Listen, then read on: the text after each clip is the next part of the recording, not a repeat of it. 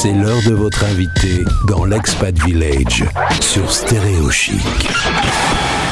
Aujourd'hui, c'est un jour important. Quand j'étais petit, c'était les visiteurs du mercredi. Maintenant, c'est Expat Village le mercredi. Bonjour Florence. Bonjour Gauthier. C'est notre rendez-vous avec l'équipe du village. Comme euh, chaque mercredi, donc, euh, des experts viennent au micro de Stéréo Chic Radio.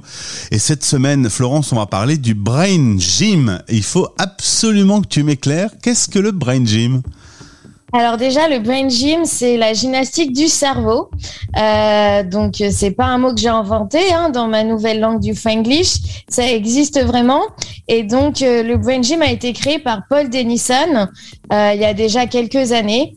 Et donc euh, c'est en fait son idée à lui, c'est de promouvoir l'idée que l'apprentissage n'a pas besoin d'être difficile et qu'il faut bouger pour apprendre et que grâce à ces mouvements euh, qui sont ludiques, eh bien, on peut euh, apporter des solutions euh, quant à notre santé, à notre intelligence, et vraiment, ça peut nous aider à accomplir tous nos rêves pour nous et pour nos enfants.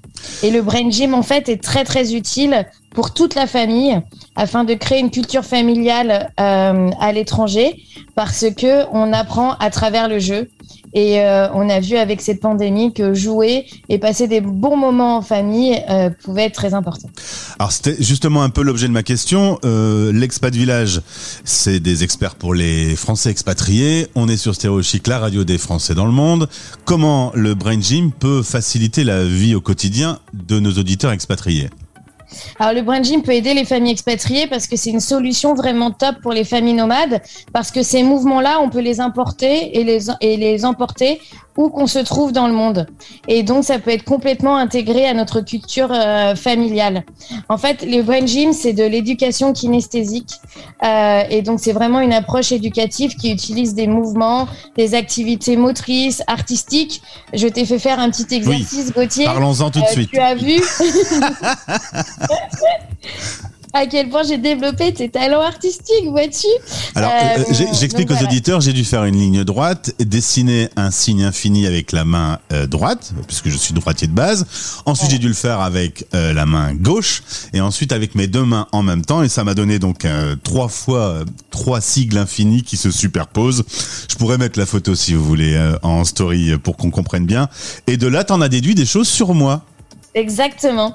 Donc ça nous permet de savoir si on est plutôt cerveau gauche ou plutôt cerveau droit, quelle est la mémoire que l'on a, si on est plutôt visuel, auditif. Euh, et en fait, ça aide euh, tout le monde à améliorer son quotidien, à améliorer son apprentissage, que ce soit à l'école, mais aussi au bureau. Donc ça aide nos petits expats avec la lecture, l'écriture, les maths. Euh, ça aide euh, le, collaborateur d'entreprise à s'organiser, à s'adapter, à mieux se concentrer. Euh, et puis pour le conjoint suiveur, j'aime pas ce terme, mais quand même, voilà, à développer euh, euh, ses talents pour apprendre une nouvelle langue étrangère, passer des examens.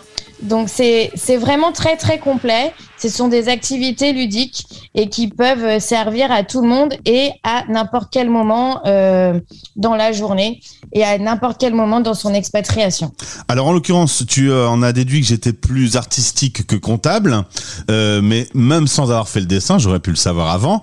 Qu'est-ce qui pourrait engendrer comme conséquence d'avoir fait cet exercice?